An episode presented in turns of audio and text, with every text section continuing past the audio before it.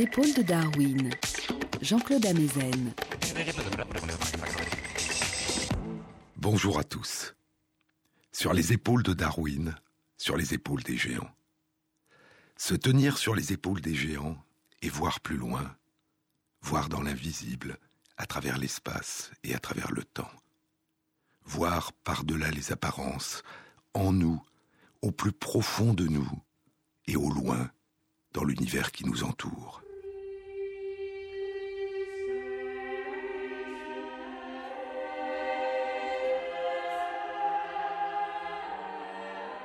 Durant la longue aventure qui allait donner naissance aux sciences modernes, il y a eu des moments étranges et privilégiés où ces deux démarches se sont croisées, voir en nous, voir au loin autour de nous.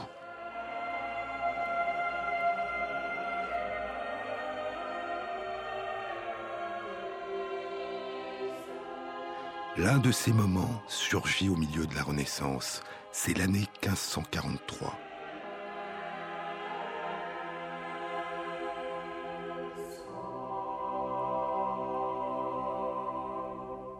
En 1543, deux livres sont publiés qui vont de manière très différente, profondément et irréversiblement transformer le regard que nous portons sur nous-mêmes et sur notre place dans l'univers. L'un s'intitule De Revolutionibus Orbium Celestium, de la révolution des orbes célestes, l'autre des Humani Corporis Fabrica, de la structure du corps humain de la révolution des orbes célestes est publié quelques jours avant la mort de son auteur, le chanoine polonais Nicolas Copernic. Le livre présente une nouvelle vision de l'univers, étrange, insoupçonnée, une vision à la fois merveilleuse par son extraordinaire et harmonieuse simplicité, et inquiétante parce qu'elle suggère que notre Terre n'est pas le centre immobile de l'univers autour duquel tout tourne. Contrairement à l'évidence, nous dit Copernic, contrairement à ce que nous voyons jour après jour, le Soleil ne tourne pas chaque jour autour de la Terre, il ne surgit pas chaque matin au-dessus de l'horizon, ne tourne pas durant la journée au-dessus de nos têtes et ne se couche pas le soir en plongeant sous l'horizon. C'est notre Terre qui tourne sur elle-même, faisant un tour complet autour de son axe en 24 heures et qui, comme toutes les autres planètes, voyage à travers le ciel en tournant autour du Soleil. Le nom même de planète, qui remonte à l'Antiquité grecque, planétesse, signifie littéralement errante, vagabonde. Et soudain, en 1543, le nom de planétesse semble aussi s'appliquer à la Terre. Notre planète erre à travers le ciel, comme les autres planètes. La Terre est devenue errante. C'est le soleil, nous dit Copernic. C'est le soleil immobile dans le ciel qui est le centre de l'univers. Tous les mouvements apparents que l'on observe dans le firmament, écrit Copernic, sont dus au mouvement de la Terre. Nous sommes des voyageurs. Nous voyageons à travers le ciel, comme les marins voyagent à travers les mers. Lorsqu'un navire flotte sans secousse, écrit Copernic, en raison du mouvement du navire, les marins voient bouger toutes les choses qui sont extérieures au navire, et inversement, ils se croient immobiles, comme tout ce qui est avec eux sur le navire. Or, en ce qui concerne le mouvement de la Terre, il se peut que l'on croie de façon pareille que le monde entier se meut autour d'elle. Il se peut. Ce n'est encore qu'une possibilité, une hypothèse, un modèle. Mais d'autres avant lui déjà avait proposé la même idée et utilisé la même comparaison, la même métaphore des navigateurs sur la mer. Mille ans avant Copernic, au VIe siècle de notre ère, en Inde, l'astronome Aryabhata avait écrit Tout comme lorsqu'on est à bord d'un bateau en mouvement, on voit la montagne se déplacer dans le sens contraire au déplacement du bateau, ainsi vont vers l'ouest les étoiles tout aussi immobiles. Et avant encore, ailleurs, Au IIIe siècle avant notre ère, dans la Grèce antique, Aristarque de Samos, écrit Archimède, Aristarque de Samos adopte l'hypothèse que les étoiles et le Soleil sont immobiles et que la Terre se meut au long de la circonférence d'un cercle dont le Soleil est le centre. Et un siècle avant Copernic, durant le Quattrocento italien, l'humaniste Nicolas de Cusa écrit dans son traité de la docte ignorance, La Terre ne peut être le centre de l'univers, elle ne peut pas ne pas être en mouvement. Et Copernic réinventera sous une autre forme cette ancienne intuition, durant la Renaissance, ce temps des recommencements, sous des formes toujours nouvelles. Mais cet univers héliocentrique, cet univers centré sur le Soleil, n'est encore qu'une idée, un modèle, une hypothèse, une possibilité. Et ce n'est qu'une soixantaine d'années après la disparition de Copernic, au début du XVIIe siècle, que débutera véritablement avec Johannes Kepler et Galileo Galilei la révolution de l'astronomie, de la physique et de l'astrophysique moderne. Quand Galilée puis plus tard Kepler élèveront leurs lunettes vers le ciel, c'est avec l'œil de l'esprit de Copernic qu'ils interpréteront ce que leurs yeux auront vu. Et les apparences seront déconstruites dans la violence des affrontements avec l'Église. Ouvre-nous la porte, dira Giordano Bruno dans ses dialogues, ouvre-nous la porte par laquelle nous voyons que notre planète ne diffère pas des autres planètes. En 1600, Giordano Bruno est brûlé par l'Inquisition sur le Campo dei Fiori à Rome. En 1616, les livres de Copernic sont mis à l'index et le resteront jusqu'en 1835. En 1633, Galilée, qui a adopté le système héliocentrique de Copernic, est mis en accusation. Menacé avec des instruments de torture, il se rétractera ses livres seront mis à l'index et il sera condamné par l'Église à passer le reste de son existence en résidence surveillée dans sa villa d'Arcetri, près de la ville de Florence. Et pourtant elle tourne, aurait-il dit. Et désormais, nous saurons que nous sommes des voyageurs, des nomades célestes. Puis ce sera le tour de la lumière elle-même. Un peu plus d'un siècle après la mort de Copernic en 1676, l'astronome danois Ole Christensen Romer propose que la lumière qui nous parvient du Soleil et que reflètent les planètes, la lumière est elle aussi une vagabonde, une errante à travers le ciel. Elle se déplace à travers l'espace à une vitesse finie. Elle ne nous est pas visible instantanément au moment où elle est émise, elle voyage, et elle met d'autant plus de temps à nous parvenir que sa source est loin de nous. Et à partir de ce moment, nous saurons que voir loin dans l'espace, c'est voir loin dans le passé, que plonger notre regard loin dans l'espace, c'est voyager à travers le temps.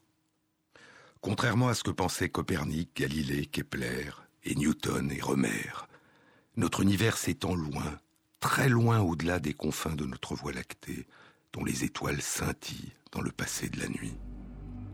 À partir du début du XXe siècle, l'exploration des voyages de la lumière à travers l'espace et à travers le temps révélera un univers étrange, immense, en évolution, en expansion depuis environ 14 milliards d'années. Une expansion qui ne cesse de s'accélérer depuis environ 7 milliards d'années. On découvrira que les voyages de la lumière à travers l'espace et à travers le temps sont déviés par les agglomérats de galaxies et par les trous noirs invisibles dont la masse courbe l'espace-temps et modifie le trajet de la lumière. Ces trous noirs supermassifs qui sont probablement au centre de toutes les galaxies sont invisibles. Comme leur nom l'indique, ils n'émettent aucun rayonnement. Mais c'est leur effet d'attraction sur les objets célestes et sur le trajet de la lumière à leur voisinage qui permet de déduire indirectement leur existence, comme ce trou noir qui a été identifié il y a cinq ans au centre de notre Voie lactée. Le visible ne suffit pas, dit Pascal Quignard. Le visible ne suffit pas pour comprendre ce qui est vu. Le visible ne s'interprète qu'en référence à l'invisible. Contrairement à ce que pensaient Copernic et Galilée, Kepler et Newton, notre Soleil n'est pas le centre immobile de l'univers. Le Soleil, comme la Terre, est un errant, un voyageur. Et dans un singulier vertige, c'est l'ensemble des composants de l'univers que la science moderne a mis en mouvement. La vitesse à laquelle la surface de notre Terre tourne autour de son axe est d'environ 1500 km à l'heure. Elle tourne à une vitesse d'environ 100 000 km à l'heure autour du Soleil. Et elle est emportée par le Soleil à une vitesse estimée à 800 000 km à l'heure dans une course folle autour d'un trou noir au centre de notre galaxie. Comme notre Soleil, les étoiles de notre Voie lactée tournent autour de ce trou noir, certaines qu'on a appelées étoiles hypervéloces, à la vitesse de plus de 3 millions de kilomètres par heure. Et autour de notre galaxie s'enfuient les autres galaxies, s'éloignant de nous de plus en plus vite. L'espace entre elles et nous s'étire, se distend de plus en plus vite, tout autour de nous, dans toutes les directions. Non pas parce que notre galaxie, la Voie lactée, serait étrangement située au centre de l'univers, mais parce que l'expansion, l'étirement de l'univers fait qu'autour de chaque galaxie, les sources de lumière s'éloignent dans toutes les directions. Il n'y a pas de centre privilégié d'observation. Tout point d'observation donne la même impression d'être au centre d'innombrables galaxies qui s'enfuient tout autour, au loin. Comme un étrange écho à l'image de l'univers que proposait Nicolas de Cusa un siècle avant Copernic. Un cercle infini. Un cercle infini dont le centre est partout et la circonférence nulle part.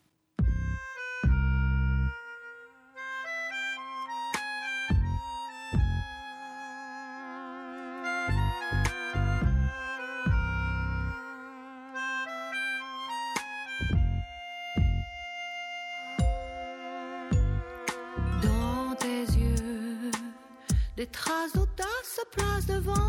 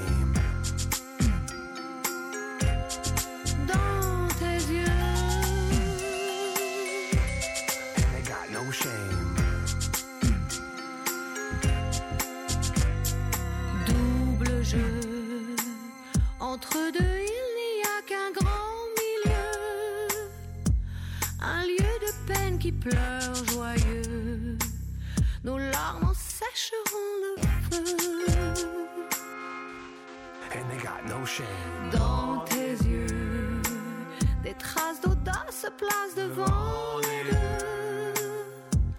En face d'un jeu si contagieux, ma honte s'efface peu à peu.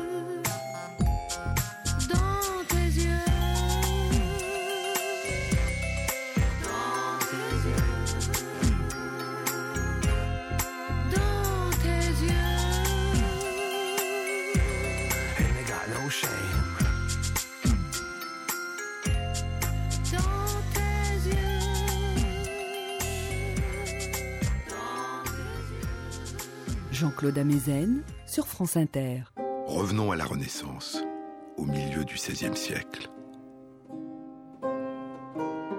En cette année 1543, durant laquelle paraît le livre de Copernic qui révolutionnera notre représentation de l'univers, est publié un livre écrit et illustré par un anatomiste flamand, né à Bruxelles, qui s'est installé en Italie. Il se nomme Andreas Vesalius, Vesal. Il enseigne à la faculté de médecine de Padoue et son livre a pour titre De Humani Corporis Fabrica, de la structure du corps humain. La science a progressivement enfreint un autre interdit ancien de l'Église, l'interdit de l'autopsie, l'interdit de pénétrer par effraction, après la mort, à l'intérieur du corps humain, ce corps dont la vue et le toucher, et les arts de la peinture et de la sculpture ne nous dévoilent que les contours et les surfaces, l'apparence extérieure. Le livre de Vézal fait surgir à la lumière dans des dessins éblouissants de précision la part d'invisible qui nous constitue, ce dont nous sommes faits, des territoires inconnus, mystérieux, à la fois merveilleux et inquiétants. Est-ce une forme inconnue de beauté ou une forme de laideur enfouie, cachée, mais toujours présente en nous? Et s'il s'agit bien de nous, que sommes-nous? Qui sommes-nous? Le livre de Vézal nous donne à voir le continent enfoui des faisceaux de nos muscles et de nos tendons qui nous permettent de bouger, les arborescences de nos nerfs et de nos vaisseaux sanguins, les embranchements de nos bronches qui nous permettent de respirer, nos globes oculaires qui révèlent l'envers organique de notre regard et notre cerveau qui fait émerger tout au long de notre existence nos pensées, nos sensations, notre volonté, nos souvenirs et nos rêves.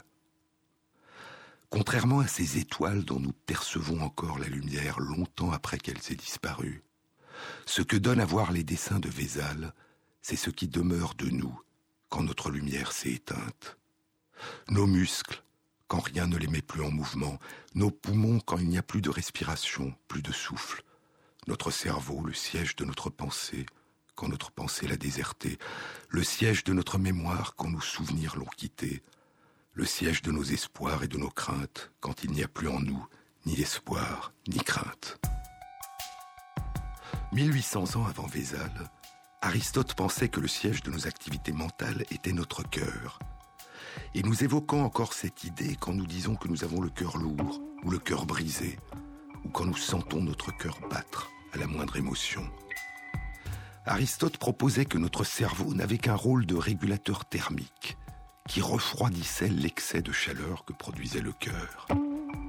Mais au moment où Vézal publie son livre et réalise des autopsies publiques qui attirent un grand nombre de spectateurs à Padoue, cela fait longtemps déjà que l'on pense que le siège de nos activités mentales est notre cerveau. Durant le deuxième siècle de notre ère, Galien de Pergame, qui exerce la médecine à Alexandrie et à Rome, et devient le médecin de l'empereur Marc Aurèle, Galien, dont les traités d'anatomie feront autorité jusqu'à la Renaissance, dit que c'est le cerveau qui est le siège de nos activités mentales.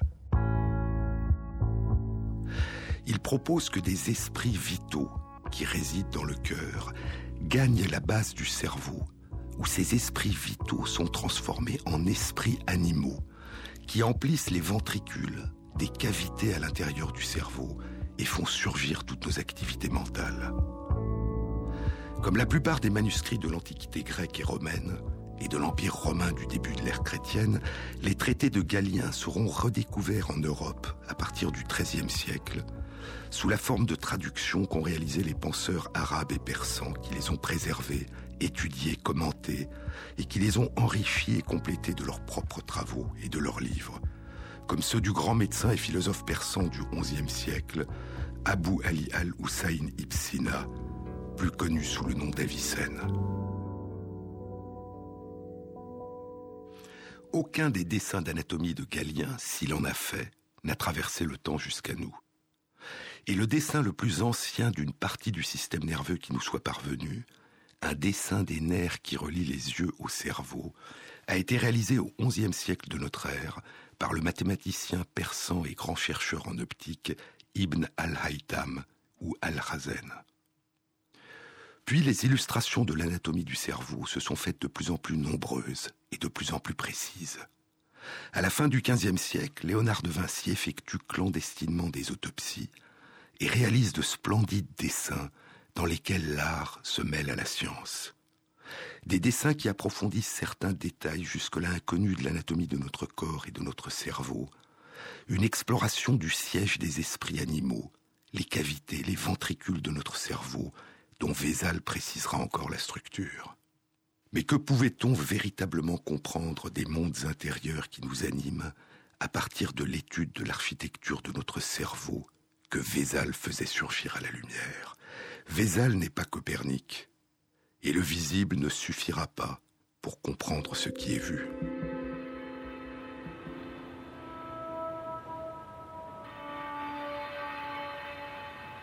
En 1543, on pense encore que nos activités mentales résident dans les cavités du cerveau, les ventricules. Et il faudra attendre encore un siècle, les années 1660, avant que le médecin et anatomiste anglais Thomas Willis réfute cette idée. Durant ces années 1660, Descartes propose que l'animal est un automate, mu par les esprits animaux qui voyagent entre les nerfs et le cerveau, et que notre corps est, comme celui des animaux, un corps automate, un corps machine. Mais ce qui nous distingue des animaux, dit Descartes, c'est la présence d'une âme immortelle, divine, immatérielle.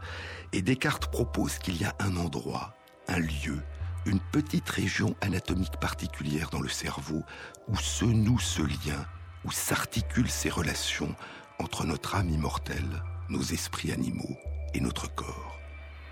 Ce lieu, dit Descartes, c'est la glande pinéale, une petite structure qu'il avait à tort située à côté des ventricules du cerveau dans lesquels circulent les esprits animaux. Contrairement aux autres composantes du cerveau qui sont présentes en double exemplaire dans les deux hémisphères du cerveau, la glande pinéale est unique. Un lieu privilégié, pense Descartes, pour une interaction entre notre âme immortelle et notre corps. Mais au moment où Descartes tente de localiser dans le cerveau l'endroit, l'organe, la structure de chair où l'âme immortelle entrerait en dialogue avec le corps, non loin de là, en Angleterre, le médecin et anatomiste Thomas Willis s'engage dans une toute autre démarche. Il considère que l'étude de l'âme immortelle humaine échappe à toute démarche scientifique, qu'elle n'est pas du ressort de la science. Et il propose de distinguer notre âme immortelle de ce qu'il appellera notre âme corporelle, matérielle, que nous partageons, dit-il, avec les animaux, et qui, chez les animaux comme chez les êtres humains, permet la perception, l'apprentissage, la mémoire, la connaissance. Cette âme corporelle, dit Willis, est, contrairement à l'âme immortelle, étudiable par la science, et elle est liée aux activités du cerveau, dans lesquelles ces différentes composantes sont localisées. Avec l'aide de Christopher Wren, le mathématicien, astronome et architecte qui a dessiné les plans de la cathédrale Saint-Paul de Londres et qui est anatomiste amateur, Willis réalise une description extrêmement précise de la structure du cerveau. Et il propose que nos activités mentales, notre âme corporelle, nos capacités de connaissance, de volonté, de perception consciente et de mémoire siègent dans les parties pleines, solides, des deux hémisphères du cerveau et non pas dans le vide des ventricules. Il sera le premier à proposer l'existence d'une régionalisation des activités de notre cerveau. C'est dans la partie interne, postérieure et inférieure du cerveau, le tronc cérébral, qui s'enfonce vers la moelle épinière dans la colonne vertébrale, c'est dans le tronc cérébral, dira-t-il, que réside le contrôle des fonctions vitales de notre corps, le contrôle du rythme cardiaque et de la respiration. Et c'est dans les deux hémisphères du cerveau, autour et au-dessus du tronc cérébral, que résident nos capacités mentales les plus nobles, la conscience, la volonté, la mémoire. Thomas Willis sera l'un des premiers à proposer que les troubles de l'esprit, la folie, sont des troubles de l'âme corporelle, suggérant ainsi qu'il s'agit de troubles de fonctionnement du cerveau que la médecine pourrait étudier, tenter de comprendre et de soigner.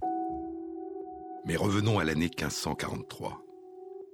Au moment de la publication du livre de Vézal, on pense encore non seulement que c'est dans le vide des ventricules du cerveau que résident les esprits animaux qui sont la source de nos activités mentales, mais on pense aussi que les nerfs sont des conduits creux, vides, que parcourent ces esprits animaux. Et il faudra attendre plus d'un siècle avant que le drapier flamand, Anthony van Leeuwenhoek, un génial autodidacte qui a fabriqué et perfectionné son microscope, découvre un univers de minuscules êtres vivants, invisibles à l'œil nu, dans une simple goutte d'eau et découvre que les nerfs qui parcourent le corps ne sont pas des conduits creux permettant le passage des esprits animaux, mais sont des fibres pleines, emplies de matière vivante. Des nerfs emplis de matière vivante qui parcourent le corps et le relient au cerveau. Mais qu'est-ce qui pourrait bien circuler dans les nerfs? Voir ne permet pas de répondre. Le visible ne suffit pas pour comprendre ce qui est vu. Cent ans s'écouleront encore.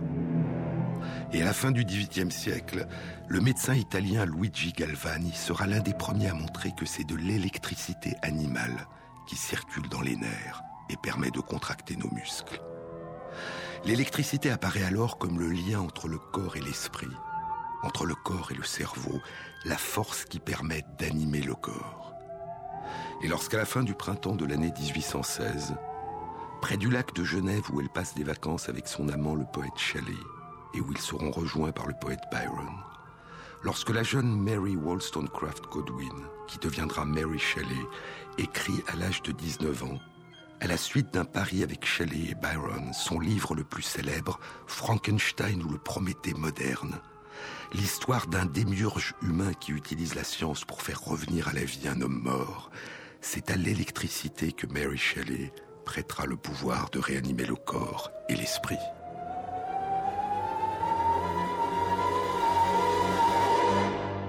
Sur les épaules de Darwin, sur France Inter.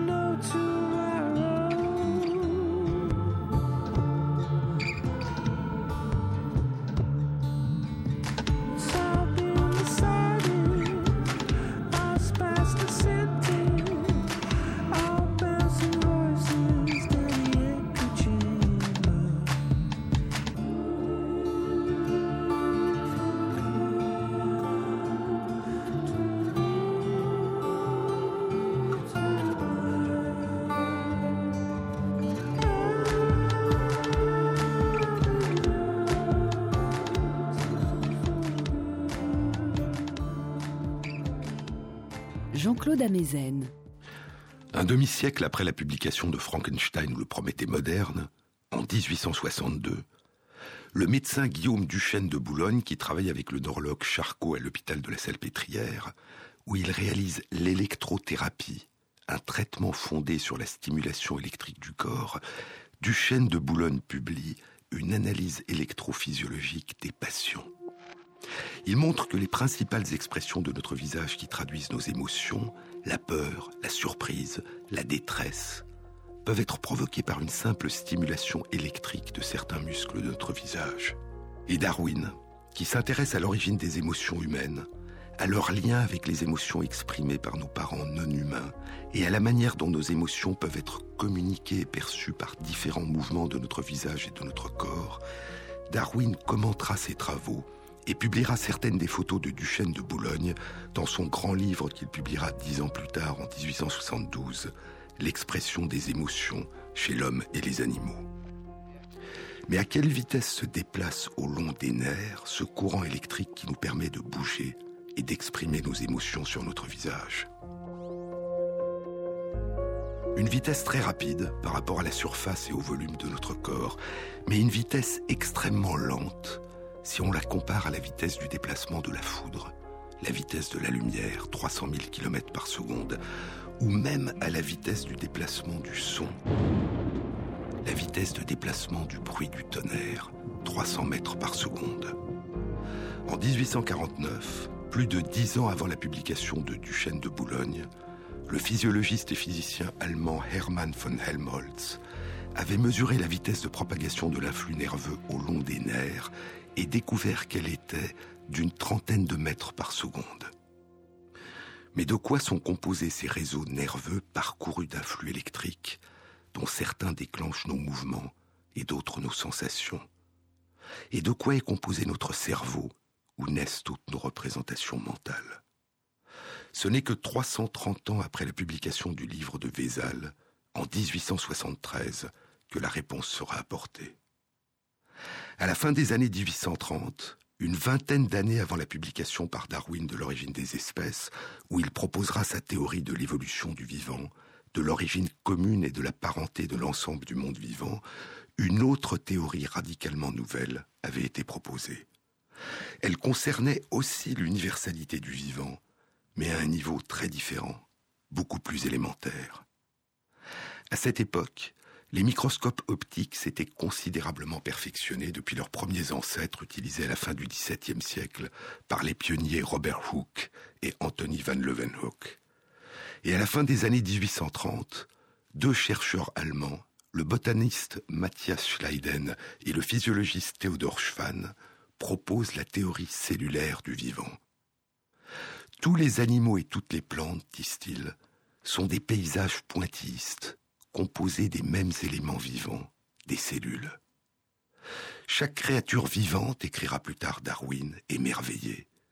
Chaque créature vivante doit être considérée comme un microcosme, un tout petit univers, constitué d'une multitude d'organismes qui se reproduisent, incroyablement petits et aussi nombreux que les étoiles dans le ciel. Non seulement tous les êtres vivants sont composés de cellules, mais comme le dira le médecin et physiologiste Rudolf Virchow, chaque cellule a pour origine une autre cellule. La généalogie du vivant est devenue une généalogie cellulaire. Mais le cerveau, étrangement, semble être une exception. Le cerveau, cet organe si particulier, le siège de nos pensées, de notre mémoire et de nos rêves, semble différent de tous les autres organes et tissus qui composent notre corps. Le cerveau humain est le seul organe dans lequel tous les colorants chimiques utilisés, qui rendent visible l'architecture cellulaire du corps sur les fines coupes de tissu des autres organes observés au microscope, le cerveau est le seul organe dans lequel ces colorations ne permettent pas de distinguer des cellules. On ne distingue qu'un réseau dense, un enchevêtrement confus de fibres nerveuses. Le cerveau est-il une exception à la théorie cellulaire du vivant? Le débat durera plus de 30 ans. En 1873, le médecin et chercheur italien Camillo Golgi découvre une coloration spéciale, un mélange de chrome et d'argent, un mélange de dichromate de potassium et de nitrate d'argent qui sera nommé la reazione nera, la réaction chimique noire, et qui permet enfin pour la première fois de révéler au microscope de manière très fine la structure des cellules du cerveau. Le cerveau, comme l'ensemble des autres parties du corps, est aussi un organe composé d'une multitude de cellules. Mais ces cellules semblent particulières. Elles possèdent de multiples prolongements, des filaments plus ou moins fins reliés à d'autres cellules et qui, selon les régions du cerveau, et dans une même région, dessinent des formes extrêmement diverses, des étoiles, des bouquets de chardon sur leurs longues tiges, des toiles d'araignée, des candélabres. Par un étrange et heureux hasard, c'est parce que la reazione nera ne colore qu'une petite proportion des cellules sur les fines coupes de cerveau que ces cellules et leurs prolongements apparaissent avec netteté. Si elles étaient toutes colorées, on ne distinguerait qu'un inextricable écheveau. Et ainsi, de manière paradoxale, c'est la part d'invisible que préserve cette coloration qui a permis de voir l'extraordinaire finesse et l'extraordinaire beauté de l'architecture de notre cerveau.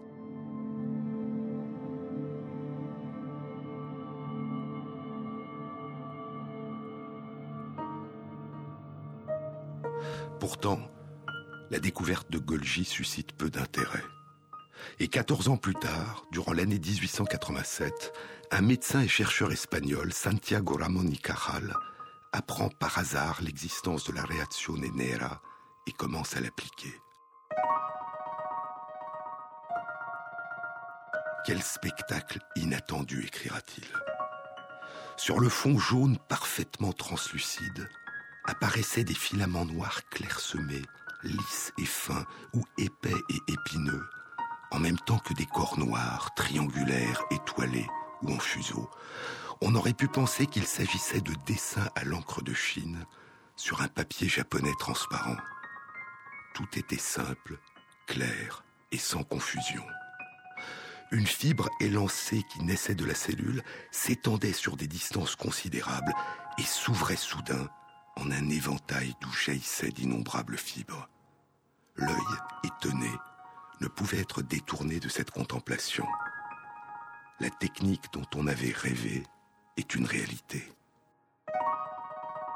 L'imprégnation métallique a de manière inattendue accompli cette fine dissection. Telle est la méthode de Golgi.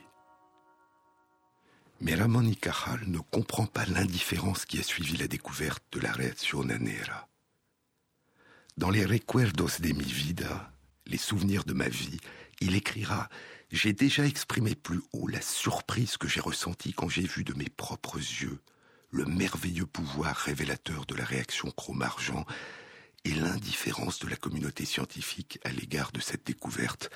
Comment peut-on expliquer ce manque d'intérêt? Aujourd'hui que je comprends mieux la psychologie des scientifiques, je trouve cela très naturel.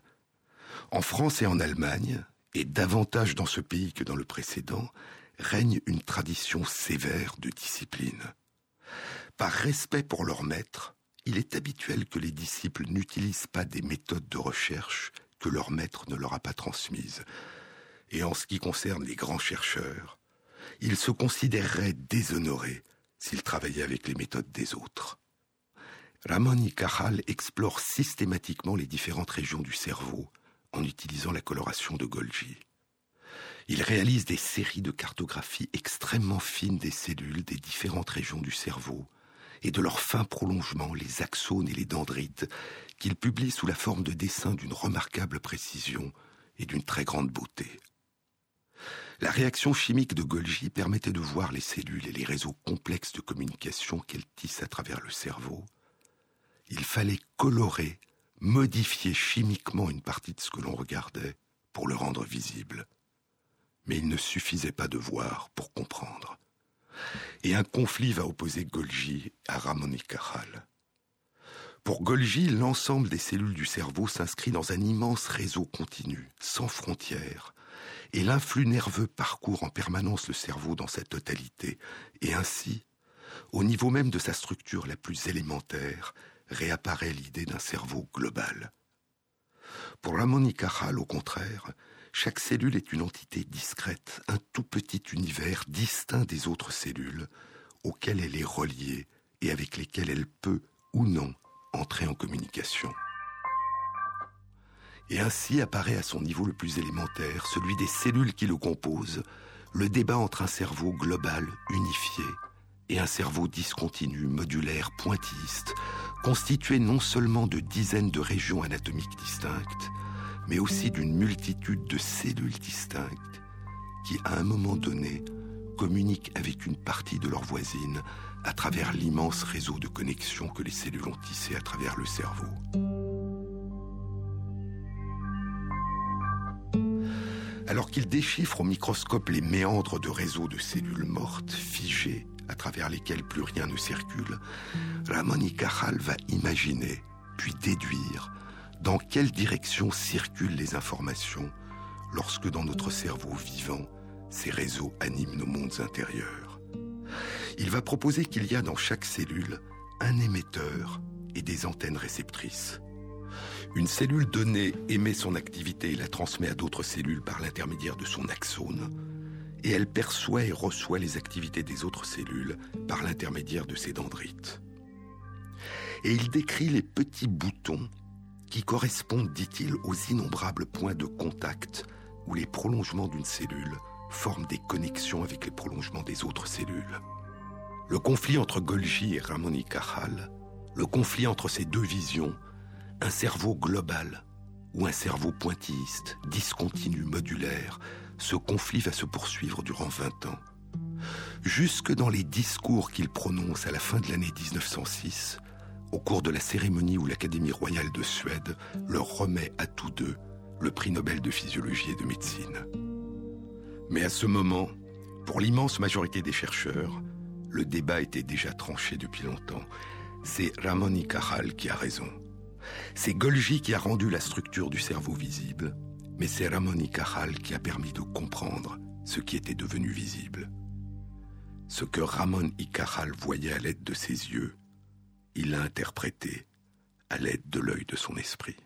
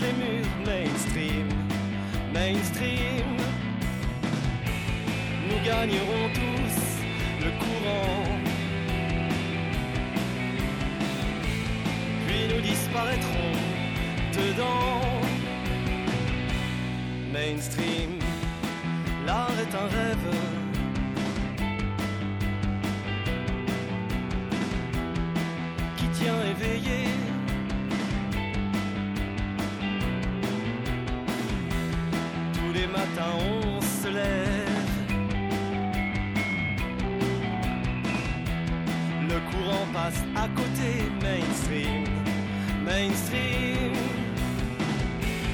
Nous gagnerons tous le courant. Puis nous disparaîtrons dedans. Mainstream.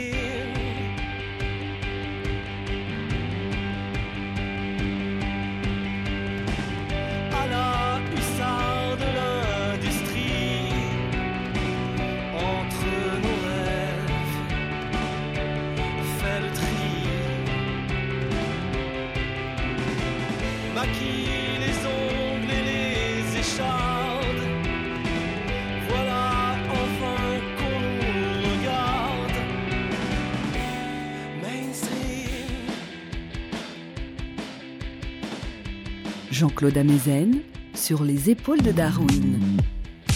Dès l'année 1889, deux ans après avoir pour la première fois utilisé la coloration de Golgi, Ramon y Cajal convainc des chercheurs allemands célèbres, Albert von Kolliker puis Wilhelm von Waldeyer, de la validité de ces interprétations.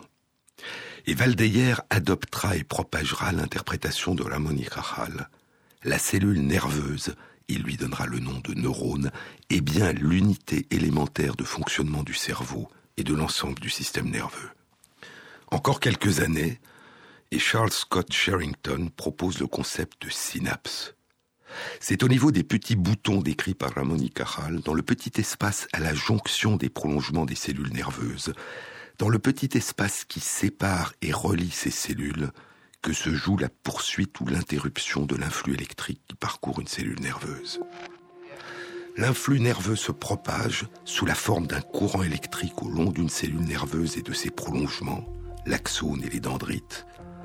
Mais dans les petits espaces, les synapses qui séparent la cellule des autres cellules, on découvrira que ce n'est pas le courant électrique qui propage l'influx nerveux, c'est la libération de molécules chimiques, des neuromédiateurs. Et la neurobiologie sera alors fondée non seulement sur l'étude des cellules nerveuses et de l'électricité, mais aussi sur l'étude des molécules. La neurobiologie est devenue moléculaire. C'est la naissance des neurosciences modernes.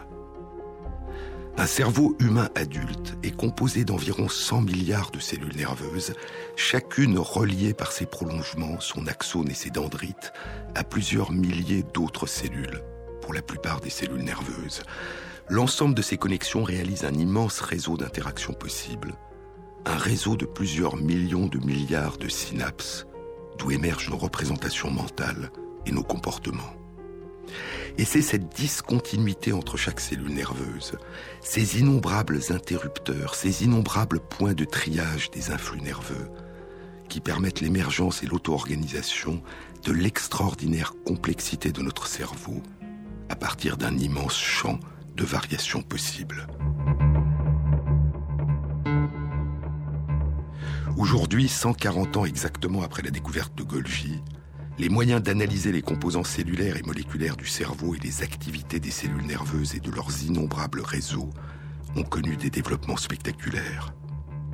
Depuis les années 1920, l'électroencéphalogramme enregistre en temps réel les courants électriques qui parcourent les différentes régions de notre cerveau.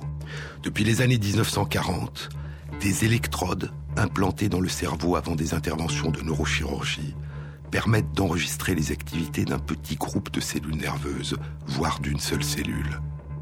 Et depuis une vingtaine d'années, l'imagerie fonctionnelle du cerveau permet d'étudier en temps réel les activités des réseaux nerveux par la mesure indirecte de leur consommation de sucre ou d'oxygène. Ces modalités d'analyse indirecte permettent, à partir du visible, de déduire l'invisible, les activités des cellules, des molécules au long des innombrables réseaux de communication qui parcourent et animent notre cerveau. Comme à l'époque de Golgi et de la Monica les cellules, les molécules et les réseaux de communication continuent toujours à être visualisés au microscope sur de fines coupes de cerveau. Mais la puissance des microscopes et l'utilisation de marqueurs qui se fixent à une multitude de molécules et qui émettent à différentes longueurs d'onde de lumière a radicalement transformé la lecture des fines coupes de cerveau. Il ne s'agit plus de ces dessins à l'encre de Chine sur un papier japonais transparent de la reazione nera qui émerveillait Ramon y mais de splendides kaléidoscopes de couleurs, d'une finesse et d'une précision étonnantes et d'une merveilleuse beauté faisant apparaître une telle multitude de données que leur interprétation nécessite une analyse informatique. Mais cette lecture se fait toujours aujourd'hui sur de fines coupes de cerveau de l'épaisseur d'un cheveu. Et pour reconstituer une image en trois dimensions d'un cerveau de souris, il faut la reconstruire par ordinateur à partir de centaines de milliers de fines coupes et cette reconstitution en 3D en relief des innombrables réseaux de connexion entre les cellules est très complexe et source de nombreuses erreurs.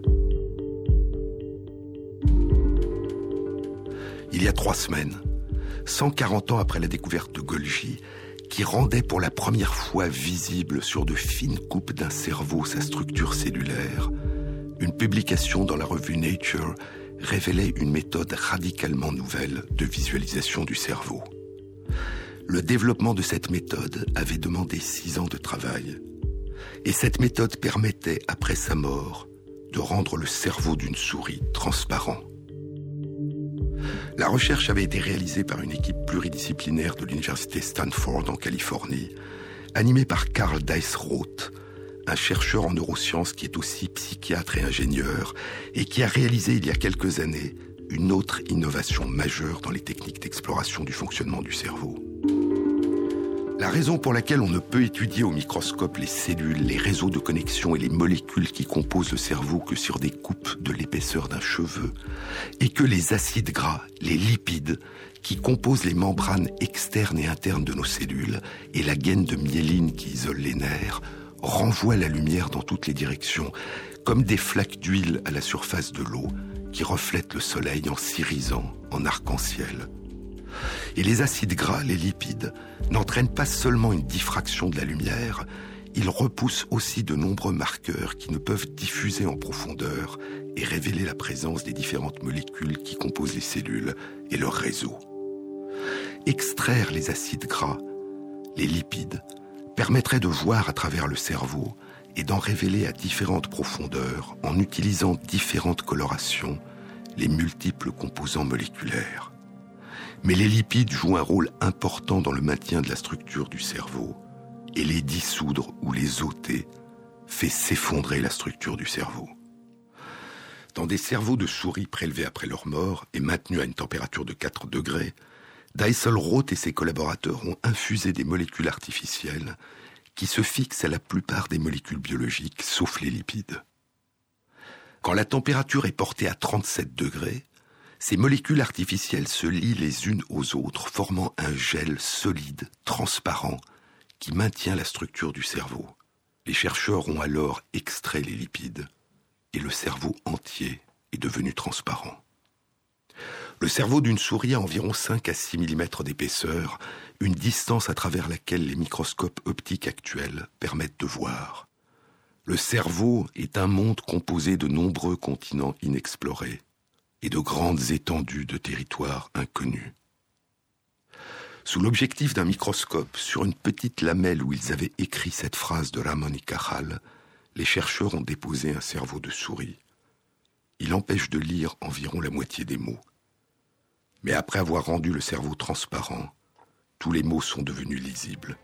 On ne voit plus le cerveau. Les chercheurs ont nommé leur méthode Clarity, clarté.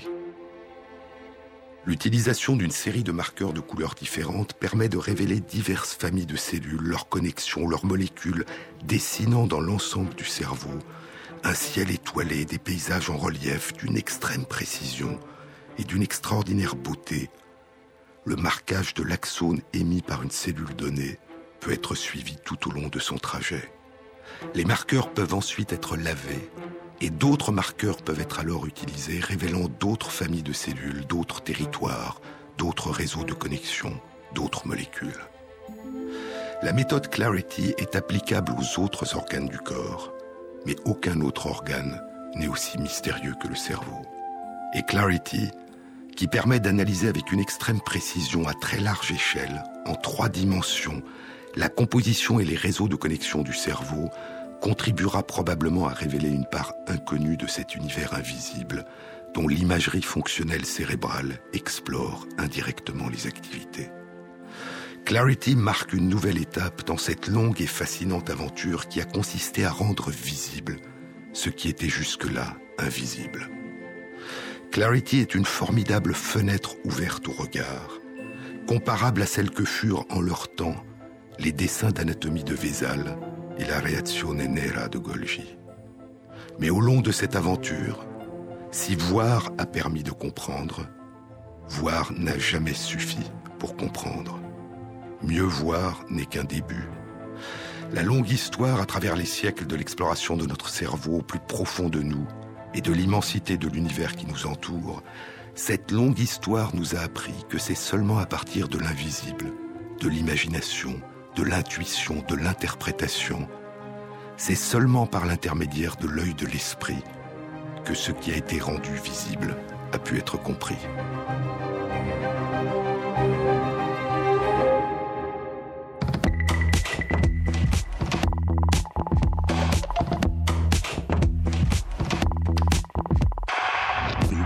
Cette émission a été réalisée par Christophe Imbert avec à la prise de son Jean-Philippe Jeanne, au mixage Ronan Mahé et Thierry Dupin pour la programmation des chansons. Et merci à Christophe Magère qui intègre sur la page de l'émission sur le site franceinter.fr les références aux articles scientifiques et aux livres dont je vous ai parlé. Bon week-end à tous, à samedi prochain.